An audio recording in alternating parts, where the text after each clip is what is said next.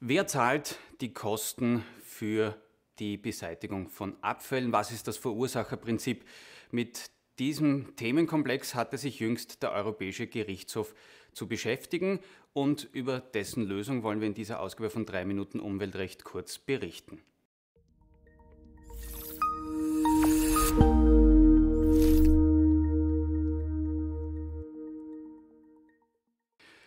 Grüß Gott, mein Name ist Peter Sander von der Rechtsanwaltskanzlei Niederhuber und Partner mit Sitz in Wien und in Salzburg. Wir alle wissen, dass die Entsorgung von Abfall etwas kostet, zahlen wir doch alle regelmäßig unsere Müllgebühren.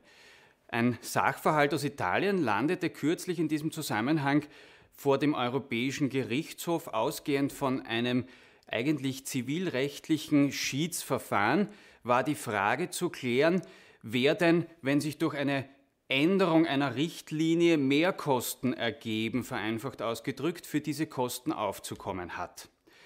Die Antwort des Europäischen Gerichtshofs ist wenig überraschend, doch relativ eindeutig ausgefallen. Er sagt, das europäische Abfallrecht folgt dem Prinzip, dem Verursacherprinzip. Das heißt, der, der den Abfall verursacht, soll auch die Kosten tragen.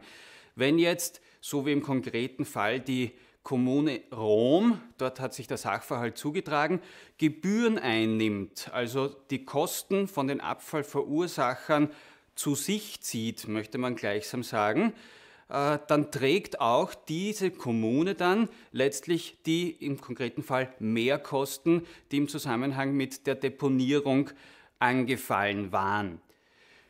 Wie sich der jeweilige Mitgliedstaat das Ganze innerstaatlich organisiert, ob das Gebührenmodelle sind, wie die Kosten dann letztlich vom eigentlichen Verursacher hin zu demjenigen, der die Verwertung oder die Beseitigung des Abfalles besorgt, kommen, da sagt der Europäische Gerichtshof, da kann sich das jeder Mitgliedstaat letztlich alleine aussuchen.